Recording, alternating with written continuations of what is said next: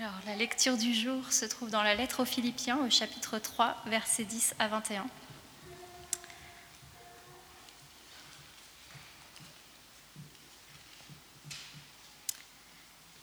La seule chose que je veux, c'est connaître le Christ et connaître la puissance qui l'a fait se lever de la mort. Ce que je veux, c'est souffrir avec lui et lui ressembler dans sa mort. Ainsi, j'espère que je pourrai moi aussi, moi aussi me lever de la mort.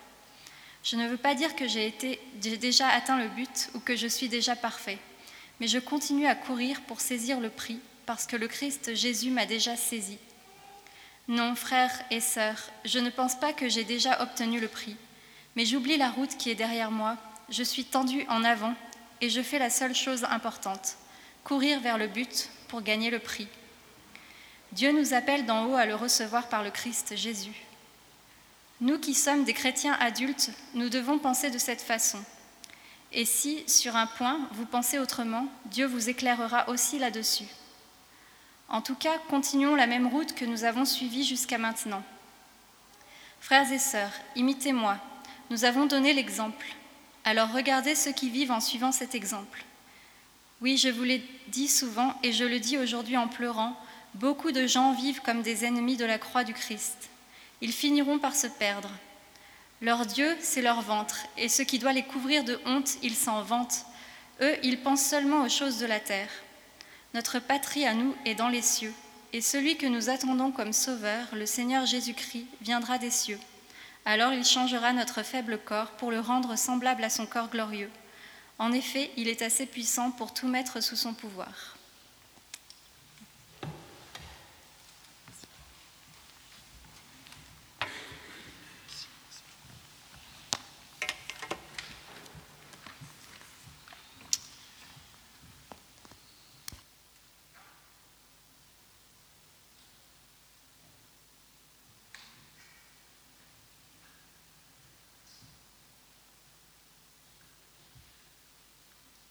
Vous m'entendez? Oui, ça marche. Vous pouvez peut-être garder le, passage sur la page 262 euh, de la partie Nouveau Testament. On va prier ensemble. Père éternel, merci de ta présence ce soir parmi nous, par ton esprit et par, ta parole aussi qui vient d'être lue par Marie-Laure, Seigneur. Merci parce que tu agis dans nos vies. Tu es présent, Seigneur, tu nous transformes, tu nous changes. Seigneur, on prie que cette parole euh, qui est une, une lettre envoyée par euh, un de tes serviteurs il y a 2000 ans à peu près, Seigneur, devienne une lettre vivante pour nous ce soir, Seigneur. Éclaire-nous, Seigneur. Nous t'en prions. Amen. Amen. Dans le nom de Jésus, Amen. Euh, je suis Jean-Luc, pour ceux qui ne me connaissent pas. je suis l'un des pasteurs ici. Je voulais commencer par une question, vous poser une question. Pourquoi est-ce que vous êtes venu à Londres? euh, c'est une question euh, que la plupart d'entre nous qui venons de France pouvons nous remémorer. Il y a même certains qui sont là ce soir, qui viennent explorer la possibilité de, déménager à Londres. Il y en a qui viennent juste d'arriver. Si vous êtes anglophone, euh, peut-être vous venez de l'extérieur de Londres, vous êtes venu à un moment, mais pourquoi est-ce que vous êtes venu à Londres un jour dans cette cité, comme on l'a dit, qui ne s'arrête jamais, comme Victor l'a décrit? Pourquoi est-ce qu'on est venu à Londres? Ça peut être pour des raisons d'études, ça pourrait être pour un travail, pour une formation, pour suivre notre conjoint, ça peut être pour euh, beaucoup de raisons. on est plus ou moins exilé, si on est francophone, français, euh, on est exilé dans un pays étranger, on est euh, français, on vit à Londres, au Royaume-Uni.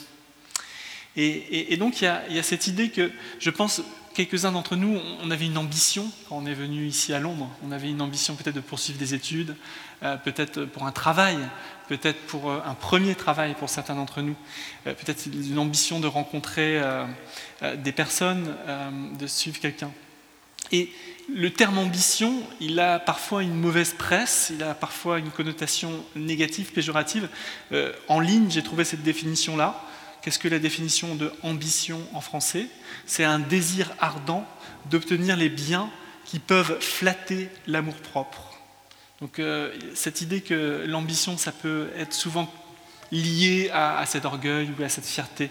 Euh, mais Paul, ici dans notre texte, comme on vient de le lire, euh, il est vraiment habité par une ambition. Paul, dans notre texte, il est vraiment habité par une, une ambition. Il écrit ça au verset 10 du chapitre 3. je vous le relis. La seule chose que je veux, tout ce que je veux, c'est connaître le Christ. La seule chose que je veux, c'est connaître le Christ et connaître la puissance qu'il a fait euh, se lever de la mort. Et il continue, ce que je veux, c'est souffrir avec lui et lui ressembler dans la mort. Et son ambition, donc, elle est, elle est centrée sur Jésus. Elle est radicale. C'est vrai que ça peut paraître euh, un peu fou pour certains d'entre nous qui sommes venus ici à Londres pour euh, des études, pour un travail. Mais Paul, là, il nous dit, vivre, c'est Christ. La seule, chose que je veux, c'est connaître le Christ. La semaine dernière, pour ceux qui étaient là, on a, regardé euh, le passage juste avant et on a regardé euh, l'identité euh, de, Paul. Qui es-tu, Paul? Je suis un enfant de Dieu, je suis aimé de Dieu. Jésus, le Fils de Dieu, est mort pour mes péchés, pour pardonner. Et cette semaine, on regarde Paul, que fais-tu? Quelle est ton ambition? Quelle est ta destinée? Quelle est ta vocation? Quelle est euh, euh, voilà ce que tu veux faire dans la vie? Où vas-tu dans la vie? Les deux grandes questions. Qui sommes-nous? Où allons-nous? Et donc Paul là il répond je veux, je n'ai qu'une ambition, c'est connaître le Christ. Et vous savez, dans la Bible, connaître, ça a une connotation très intime. Pour certains d'entre vous, peut-être vous le savez, mais ça a une connotation sexuelle. Donc Adam connut Ève et ils eurent des enfants dans l'Ancien Testament, tous les grands patriarches connurent leurs femmes et ils eurent une descendance. Donc on, est, ici en face d'un terme que Paul utilise, que la Bible utilise, qui est très intime. Connaître le Christ, ça veut dire connaître Jésus de manière très intime. Ça ne veut pas juste dire envoyer un message de temps en temps, comme euh, moi je pourrais faire euh, sur WhatsApp. Euh, salut, comment ça va? C'est tout. le Seigneur, et quelqu'un qui répondait, ça va, j'en connais un cette semaine, mais cette idée qu'on connaît le Christ intimement, c'est qu'on passe du temps avec cette personne, on, connaît la personne relationnellement. Et Paul a cette ambition. Il y a, un auteur connu ici en Angleterre qui s'appelle John Stott, qui a dit qu'au final, on peut réduire toutes les ambitions à deux ambitions, deux catégories d'ambitions, celles euh, qui sont là pour notre propre gloire et les ambitions qui sont là pour la gloire de Dieu. Je pense que euh, Victor, dans son témoignage, a, bien décrit euh, euh, les, deux, types de catégories d'ambition. Donc Paul est très clair, il veut fixer les yeux sur Jésus. Euh, il, veut connaître le Christ. Et pas seulement de manière intellectuelle, comme j'ai dit, mais de manière vraiment relationnelle, de manière personnelle et intime. Alors, pour certains d'entre nous, cette relation personnelle peut passer par l'intellect. On ne rejette pas le, le cerveau. Peut-être Dieu vous a créé de façon à ce que vous, aimez vraiment un bon débat intellectuel et vous aimez euh, voilà, vos amis avec vos amis, c'est des débats intellectuels. Si, c'est le cas, le Seigneur vous, invite, Jésus, à, rentrer dans un débat euh, théologique peut-être et, à l'aimer et à le suivre comme ça. Mais l'idée, c'est vraiment qu'avec tout notre être, on connaisse Jésus. Ensuite, Paul dit autre chose. La seule chose que je veux, il dit, c'est connaître le Christ et ensuite, il dit connaître la puissance qu'il a fait se lever d'entre les morts. Connaître la puissance qu'il a fait se relever d'entre les morts. Et, vivre et connaître cette énergie. Alors, je ne sais pas si vous êtes au courant, mais dans la Bible, à un moment, Jésus il meurt sur une croix, et trois jours après, le Père, Dieu le Père, le ressuscite par la puissance de l'Esprit Saint. Jésus était vraiment mort, il n'a pas fait semblant. Et, pour arracher quelqu'un à la mort, de la mort, pardon, euh, il a fallu une énergie euh, assez atomique, assez incroyable. Et c'est tout l'idée de, de, cette énergie dont Paul parle ici. Je veux connaître le Christ et je veux connaître cette puissance qu'il a fait se lever d'entre les morts. Et cette puissance, c'est l'Esprit Saint. C'est l'Esprit Saint qu'on peut tous euh, recevoir, qu'on peut tous recevoir de nouveau, qu'on peut recevoir de plus en plus. Et c'est ce que Paul veut. Son ambition, c'est de recevoir cette puissance précisément de plus en plus. On a chanté tout à l'heure, viens Saint-Esprit. Viens Saint-Esprit, viens Saint-Esprit, viens Saint-Esprit. Cette idée qu'on peut être renouvelé tous les jours par la puissance qui a relevé Jésus d'entre les morts.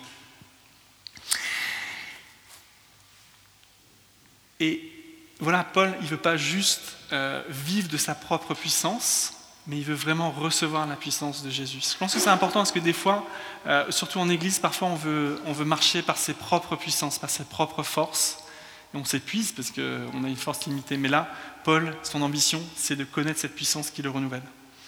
Et est-ce que la question, c'est est-ce qu'on veut la, vivre aujourd'hui? Est-ce qu'on veut connaître cette puissance aussi? Est-ce qu'on veut l'expérimenter? On a parlé avec un, autre French Connect d'un christianisme qui est visible. d'un christianisme qui se vit, qui, est là, qui, qui, voit des vies transformées, qui voit des, miracles, qui voit des, opportunités se faire. Donc connaître le Christ, connaître cette puissance, euh, mais Paul dit quelque chose d'assez étonnant après. Si vous lisez encore avec moi verset 10, la, la seule chose que je veux, c'est connaître le Christ et connaître la puissance qu'il a fait se lever de la mort. Ce que je veux, c'est souffrir avec lui et lui ressembler dans sa mort. Il y a cette question de participer à ses souffrances. Et là, on peut se dire, ah, c'est assez étonnant. Et, je ne pense pas que Paul euh, recherche la souffrance, je ne veux pas qu'il soit sadomasochiste, mais il sait que la souffrance est inévitable. Il sait que euh, quand on reçoit euh, la puissance du Saint-Esprit, ça ne fait pas de nous des, super-héros. Vous voyez ce que je veux dire? C'est que c'est pas qu'on reçoit l'Esprit Saint et qu'on est capable de, de traverser les murs ou de, je sais pas moi, de, changer le plomb en or mais on est encore soumis aux contraintes de ce monde. On est encore soumis aux contraintes de notre corps. On est encore soumis euh, aux douleurs et aux souffrances. Et là, Paul nous dit que son ambition, c'est de participer aux souffrances du Christ. C'est de vivre une vie euh, qui euh, bah, ne, comment dire, n'essaye pas d'effacer les souffrances par lesquelles on passe. Il ne veut pas les minimiser. Et je pense qu'on vit dans une société qui aime bien, qui est obsédée euh, d'essayer d'effacer complètement la, douleur, la souffrance. On a, évidemment des docteurs, on a des hôpitaux, ce qui est génial, mais on essaye de ne pas euh, faire face. Et dès qu'il y a une problématique dans notre vie, parfois on s'écroule. On, a, une souffrance, une, une épreuve qui nous arrive, et on ne sait pas comment faire.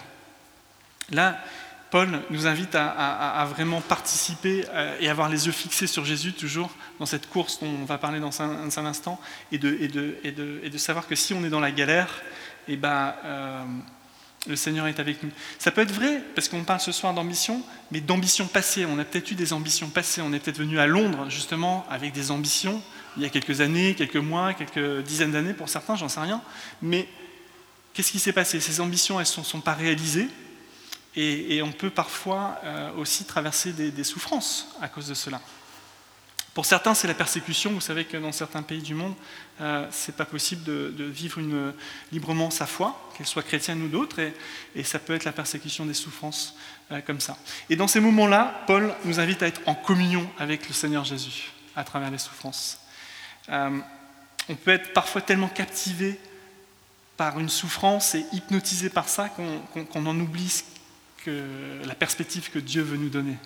Euh, je ne sais pas si vous avez déjà eu un moustique dans une chambre ou euh, un robinet d'eau qui goûte et vous essayez de dormir, c'est un peu compliqué. Il y a quelque chose qui nous captive, qui nous hypnose, alors que le reste, finalement, est pas si mal que ça. Je ne suis pas en train de minimiser la souffrance. Certains d'entre vous passent par des souffrances importantes, mais l'idée, c'est que c'est bien quand on passe par une difficulté de refocaliser notre, euh, notre attention sur Jésus. Ce que je veux, c'est connaître le Christ, comme dit Paul. Et enfin, la dernière chose que Paul nous dit ici, ce que je veux, c'est souffrir avec lui et lui ressembler dans sa mort. Ainsi, j'espère que je pourrai moi aussi euh, me relever de la mort. Donc Paul, il a la longue vue, il a la perspective euh, de la résurrection finale. on vit dans un monde de l'instantané, vous êtes au courant, WhatsApp, Facebook Messenger, si quelqu'un ne me répond pas dans la demi-heure, je me dis qu'est-ce qui se passe, il m'aime plus, oh là là.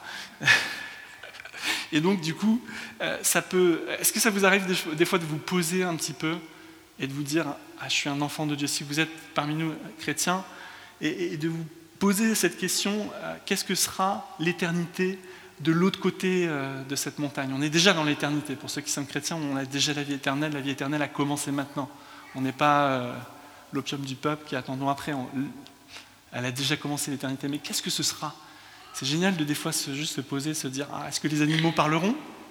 Est-ce qu'on habitera un monde qui sera renouvelé, qui sera boué?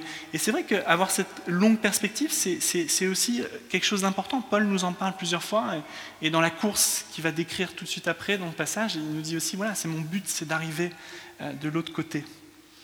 Et euh, c'est toujours bon de, prendre cette perspective. La mort est temporaire. La mort n'a pas le dernier mot. La vie est éternelle. La vie fait partie de Dieu. Dieu est éternel. Et donc, euh, la mort est un intrus, une intrus. Pardon. Donc, Paul est une personne ambitieuse. pour Jésus, le Christ. Et il le dit, versets 10 et 11, La seule chose que je veux, c'est connaître le Christ. C'est la question pour nous ce soir. Est-ce qu'on on a cette ambition? Connaître la puissance qu'il a fait se ressusciter. Et ce que je veux, c'est souffrir avec lui. Ainsi, je pourrais, moi aussi, me relever dans la mort. Alors, c'est pas mal d'avoir une ambition professionnelle. On a eu l'exemple de Victor. Euh, il a un appel, il a une vocation, une destinée. Il est appelé à travailler euh, avec des collègues. C'est pas une mauvaise chose d'avoir une euh, ambition pour sa famille, pour son église, pour son entreprise, pour son pays. Mais l'idée, c'est que cette ambition soit toujours subordonnée à l'ambition qui est de connaître encore plus le Christ, connaître intimement le Christ, passer du temps avec lui et connaître sa puissance, même au-delà des, souffrances. Euh, la, partie suivante du texte, elle est assez fascinante, je trouve. Ensuite, on, peut lire, euh, si vous avez encore la Bible, mais je peux vous lire sinon. Il dit ceci, Paul. Je ne veux pas dire que j'ai déjà atteint le but ou que je sois déjà parfait, mais je continue à courir pour saisir le prix, parce que le Christ Jésus m'a déjà saisi. Non, frères et sœurs, je ne pense pas que j'ai déjà obtenu le prix, mais j'oublie la route qui est derrière moi, et je suis tendu en avant, et je fais la seule chose importante, courir vers le but pour gagner le prix. Ah, j'aime bien cette image d'un athlète. Euh, vous avez déjà vu les, statues grecques, peut-être, au Viennet, ou euh, si vous avez été euh, en Italie, toutes ces statues de la Renaissance des athlètes qui courent tout nus souvent, euh, mais qui sont vraiment complètement tendus vers, la course. Vous voyez ce que je veux dire C'est beau en fait un athlète, euh, un sportif qui s'est entraîné euh, des heures durant et qui a tout son cœur, corps et cœur tendu vers, l'objectif. Et là c'est vraiment l'image que prend Paul en fait. Encore une fois, on voit la, puissance, comment dire, la, motivation qu'il a en fait, cette ambition qu'il a de connaître le Christ et de, tendre vers, euh, vers ce but, ce prix qu'il veut gagner, c'est-à-dire de rencontrer le Seigneur et de connaître encore plus en plus. J'aime bien ce passage où il dit oublions le passé, oublions le passé. Et il nous dit euh, au verset 13 oublions ce qui est derrière, je suis tendu en avant. Je ne sais pas si euh, ce soir vous avez des choses qui vous retiennent, des blessures, des euh, paroles qui ont été prononcées sur vous, qui étaient euh, des mensonges, euh, des erreurs qu'on a fait, qu'on a, qu'on a subies, on a été victime. Et là, là Paul et, l'Esprit Saint, je pense, nous, encouragent à, à, laisser ça dans le passé, à tendre vers le but, à connaître le Christ, à rentrer dans cette destinée qui est la nôtre, individuelle mais aussi collectivement, French Connect, dans notre Église, euh, tout, ce que Paul, tout ce que dans la Bible, nous on a, tendance à vivre au XXIe siècle assez individualiste, parce qu'on vit dans cette culture, mais tout ce qu'on lit dans la Bible et ce qu'on essaye de faire à l'Église, c'est souvent quelque chose de collectif aussi. Euh, Paul invite ses lecteurs à, limiter, à, rentrer dans cette course. Et donc voilà, l'ambition de Paul est centrée sur la gloire de Dieu, connaître le Christ, courir cette course, oublier le passé. Euh, sur ce slide qui va apparaître, si tu peux le mettre, Caro, euh, je ne sais pas si vous connaissez ces deux personnes. Est-ce que quelqu'un connaît? Oui, toi, tu es journaliste, ça compte pas. est-ce, que, est que vous connaissez? Mais merci, Victor. Euh, Victoire, pardon. On a un Victor et une Victoire.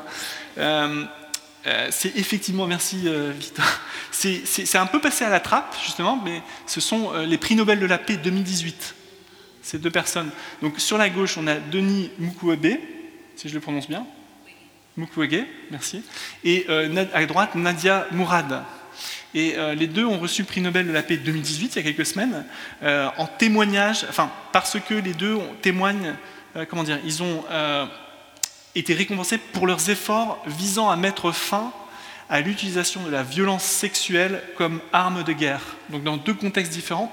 Euh, différents. Nadia Mourad, c'est une euh, personne euh, yézédi, et donc en Irak et en, Syrie, elle a témoigné contre les abus perpétrés contre elle et d'autres femmes, si vous avez suivi l'actualité ces dernières années. Elle a fait preuve d'un courage remarquable en racontant ses propres souffrances et en s'exprimant pour, euh, au nom de, nombreuses victimes. Certaines sont encore euh, retenues en, otage et en esclavage. Donc c'est une des 3000 femmes yézidis qui a été, euh, qui a été kidnappée, qui a été, et été victime de viols et d'autres abus par l'armée de l'État islamique de Daesh. Et Denis Mukwege est gynécologue. Il est euh, fils de pasteur, il est lui-même pasteur aussi, euh, pentecôtiste, au Congo, en République du Congo. Et lui, pareil, il est gynécologue et il est connu parce qu'on l'appelle le, docteur euh, des, femmes. Il a dédié sa vie à, réparer, excusez-moi, c'est assez cru ce soir, mais il a, aidé de, des milliers de femmes à, être réparées au niveau gynécologique suite à des abus sexuels euh, etc. Et, quand je lisais sur Wikipédia son, ambition, quelque part, ça a commencé comme ça. Euh, en 1989, malgré un travail bien rémunéré en France, euh, pour Denis, il choisit de retourner au Congo pour s'occuper d'un hôpital de l'Emara dont il devient médecin directeur. Surnommé l'homme qui répare les femmes, il a reçu de nombreuses distinctions pour son engagement contre les mutilations génitales pratiquées sur les femmes en République démocratique du Congo euh, en, pleine guerre civile pendant, depuis des, dizaines d'années. Et c'est marrant parce que tout. Enfin voilà, donc il a reçu beaucoup de choses. La dernière ligne dans Wikipédia, c'est de dire en plus de son activité médicale, il officie comme pasteur chrétien évangélique euh, dans une église de Bukavu. Je pense que euh, Denis, entre autres, et, évidemment Nadia a, reçu le prix Nobel, mais si je me concentre sur Denis, euh, ce gynécologue, il avait tout cet argent. Il avait une vie rêvée en France. Vous savez comment ça marche en France. On, vit bien quand on est gynécologue, et c'est très bien. Mais il a laissé cette ambition de côté. Il, voulait connaître le Christ. Et pour lui, son appel, c'était continuer son métier de gynécologue, mais dans un contexte que le Seigneur l'appelait à retourner. Et, évidemment, euh, euh, voilà, c'était juste pour partager que euh, c'est une personne formidable qui, a regardé au Christ euh, d'abord. Ensuite, Paul, si je continue, dans le texte, dans notre texte, il commence à parler de quelque chose qui est assez intéressant. Donc il nous a dit, voilà, c'est mon ambition, imitez-moi, il parle à ses, interlocuteurs. Mais ensuite, il nous dit que d'autres, effectivement, cherchent leur propre gloire. Et si vous l'avez lu euh, avec moi, on a eu cette, euh, cette, euh, ce mot intéressant de, Paul. Il dit, leur Dieu, c'est leur ventre, c'est leur estomac. Et si tu peux regarder le, slide suivant, merci Caro. Bon, voilà. Nous qui sommes français, on a un petit problème. Parce que c'est vrai qu'on aime bien notre nourriture, on aime bien notre bon vin au French Connect. Mais est-ce que c'est vraiment un problème? Paul, ici, utilise cette expression leur Dieu, c'est leur ventre, c'est leur estomac. C'est plus vaste, évidemment. C'est l'idée de dire que des personnes sont évidemment centrées, leur ambition est centrée sur eux-mêmes. Ils, recherchent leur propre gloire. Euh, leur vie est centrée sur le manger, le boire, leur satisfaction personnelle, la sensualité. Euh, bon, voilà, il suffit d'ouvrir des magazines. Vous savez qu'on vit dans un monde où toutes ces bonnes choses créées par Dieu, euh, nous sommes des êtres sensibles, évidemment. On a l'odorat, on a la vue, on a le goût, on a le toucher, on a l'ouïe. Et on sait très bien que Dieu est bon et Dieu a créé un monde qui est bon. Et tout ce qu'il a créé est bon, le sexe, euh, dans les limites que Dieu a prescrit, la musique, euh, l'alcool, le travail, tout, ce tout ça, c'est pas le problème. Mais c'est vraiment la façon dont notre ambition, finalement, se déplace entre mettre Dieu en première place et où euh, mettre toutes ces choses en première place. Et donc, effectivement, on a une raclette. Nous, on essaye de célébrer les bonnes choses que Dieu a faites, ici, avec euh, dégustation de vin, etc. On essaie d'inviter et, de, partager tout ça, mais avec l'objectif, effectivement, de, l'ambition euh, d'avoir Dieu qui est au centre de ces choses. Euh, c'est vrai qu'on vit dans une société, et je pense que même que le problème de l'écologie majeur, c'est lié à ça. C'est leur Dieu, c'est le ventre. Et c'est vrai qu'on vit dans un monde qui est sans cesse a, besoin de satisfaire des choses et ça, ça, dérègle complètement tout. Comme, on le voit, comme on peut le discerner, comme on peut le, sentir. On est créé pour autre chose. On est créé pour euh, ambitionner de connaître le Christ. La motivation est clé. On a le droit d'être banquier, on a des banquiers parmi nous, on a, on a le droit d'être trader à la City. C'est pas quelque chose de mal, mais c'est vraiment euh, l'ambition qui est d'abord centrée sur Jésus. Euh, moi, ce que j'aime bien, pour finir, c'est la fin de ce passage où euh, Paul rappelle qu'on a cette double citoyenneté. On en a déjà parlé ici, mais aujourd'hui, j'ai ramené mes deux passeports. Voilà. Donc, vous savez, certains d'entre vous, que je suis anglais mais je suis aussi français. Et donc Paul, ici, il nous dit euh, qu'on est citoyen déjà des cieux. Il le dit au verset, euh, pour ceux qui suivent, notre 20, notre patrie à nous est dans les cieux. Et celui que nous attendons comme sauveur, le Seigneur Jésus-Christ, viendra des cieux. Et cette idée que, ça m'a interpellé encore une fois parce que, voilà, je suis anglais, mais culturellement, je suis français. Euh, quand je parle en anglais, je parle comme un français. Il y a beaucoup de choses que j'ai à apprendre de la culture anglaise. Il y a beaucoup de, choses que j'ai à apprendre dans la langue anglaise. Et, ce que je me disais, c'est que finalement, en tant que chrétien, euh, évidemment, on a cette citoyenneté d'en haut, mais on continue à courir, on continue à être tendu vers la course, et on continue à être transformé et à apprendre. Parce que finalement, on ne connaît pas encore totalement le langage euh, du Seigneur d'une certaine manière. Lui nous connaît, lui peut nous parler. Mais nous, comment on parle? Comment est-ce qu'on est connaît la culture du Seigneur? Est-ce qu'on se projette déjà là-bas? Le Seigneur nous a montré à quoi ça ressemble. Aime ton prochain comme toi-même, aime tes ennemis, aime, Dieu de tout ton cœur, de toute ta force, de tout Mais cette idée que, voilà, notre ambition, elle est de connaître le Christ et d'être transformé par lui et de rentrer plus pleinement dans cette citoyenneté qui est déjà la nôtre, celle du royaume des cieux. Dans quelques instants, on va, passer à la table de communion. Euh, on va avoir l'opportunité de continuer à prier pour toutes ces choses, de connaître le Christ de manière plus intime. On va chanter de nouveau. C'est une façon, dans la louange, de recevoir l'Esprit Saint. On l'a chanté tout à l'heure, euh, dans toute notre vie. Donc, ce que je vous propose maintenant pour terminer, c'est simplement de fermer les yeux et on va. Euh, je vais vous relire quelques versets qu'on a travaillés et on va, on va se les appliquer à nous-mêmes. Pourquoi est-ce que nous sommes venus ici à Londres pour la première fois? Quelle est notre ambition Et voilà comment euh, Paul nous encourage. La seule chose que je veux, c'est connaître le Christ, connaître intimement, et connaître la puissance qu'il a fait se lever de la mort, le Saint-Esprit. Ce que je veux, c'est souffrir avec lui et lui ressembler dans la mort, dans sa mort. Oublier le passé, traverser avec lui euh, les épreuves. Ainsi, je pourrais moi aussi me relever de la mort et faire partie de cette cité céleste, de cette double nationalité.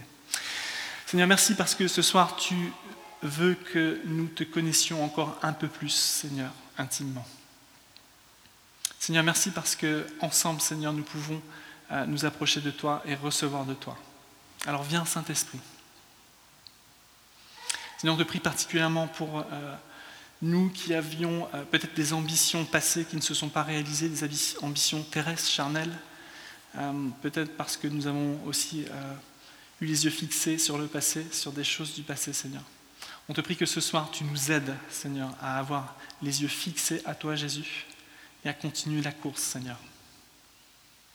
Dans ton saint nom, Jésus, nous prions. Amen.